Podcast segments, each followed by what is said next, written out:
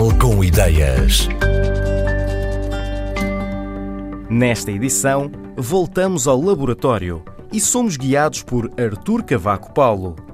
Este investigador do Centro de Engenharia Biológica da Universidade do Minho coordena uma equipa que está a desenvolver um tecido que, ao entrar em contacto com suor, liberta aromas agradáveis.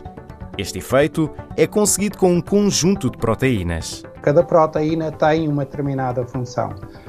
E nós identificamos uma proteína que existe em todos os mamíferos, que é uma proteína que transporta odores às células, eh, que estão ligadas aos receptores nervosos, que está associada à identificação de todo o tipo de odores. E eu trabalho, por exemplo, com o tipo de proteínas que fazem o reconhecimento da celulose do algodão e que se ligam à celulose do algodão. Existe uma tecnologia de hoje em dia que se chama proteínas de fusão e aquilo que nós fizemos foi ligar uma proteína que se liga ao algodão com uma proteína que faz o transporte destes aromas depois de termos a proteína feita, diz assim: bem, vamos lá ver aqui um mecanismo de libertação do odor, como é que o odor pode absorver a fragrância e depois libertá-la.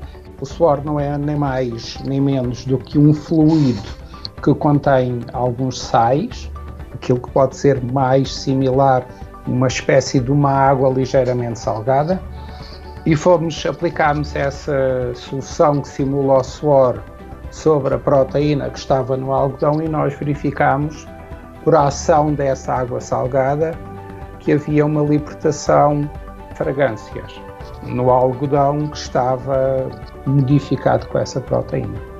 Depois, toda a outra associação que isto pode ser aplicado para pessoas que usem uh, têxteis que estejam no ginásio, toda essa associação foi uh, posterior. Agora, a nossa curiosidade, diria técnico-científica, foi dizer assim: se a senhora conseguirmos fazer uma proteína com duas funções, com uma função de se ligar ao algodão e com uma função de se ligar às fragrâncias. É, esse foi o nosso desafio do ponto de vista mais científico. Depois veio a parte técnica que verificámos que funciona e ficámos contentes e, e agora neste momento estamos a tentar fazer alguns testes a ver uh, quanto tempo é que esta proteína consegue aguentar as lavagens, se existe uh, alguma forma de conseguirmos manter a proteína junto do algodão durante várias lavagens, porque quem vai comprar um artigo têxtil ou uma camisola que tenha esta proteína que possa manter um cheiro agradável, está à espera que durante o tempo de vida da camisola que esta propriedade que é atribuída à camisola funcione sempre. Geralmente o standard é que no mínimo funcione durante 20 lavagens. O tecido é sempre recarregado sempre que é lavado todos os detergentes que são aplicados têm sempre algum aroma. E depois, na fase do enxaguamento, aquilo que se junta ao amaciador, geralmente é sempre uma mistura entre um amaciador e geralmente existe sempre um perfume. Porque é assim, uh, nunca ninguém iria comprar um amaciador que não cheire bem, ou com cheiro químico, ou com cheiro desagradável. E basicamente é esse perfume depois que é adicionado no fim da lavagem, que em princípio com esta proteína é captado e é libertado muito mais tarde. Ou é libertado, por exemplo, quando uma pessoa está a transpirar.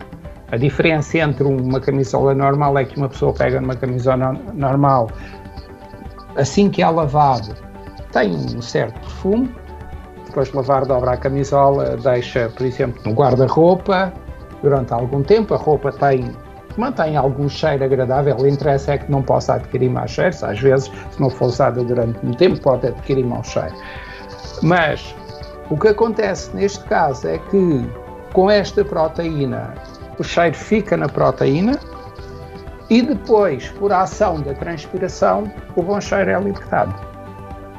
Isso, em termos de eu diria, de marketing e da qualidade do produto, é sem dúvida nenhuma um valor acrescentado para o produto. A proteína do porco, que transporta os aromas, usada no desenvolvimento deste algodão modificado, é sintetizada em laboratório. Artur Cavaco Paulo explicou que, além desta metodologia que assegura uma libertação imediata das fragrâncias, existe uma outra que torna a libertação mais lenta e gradual.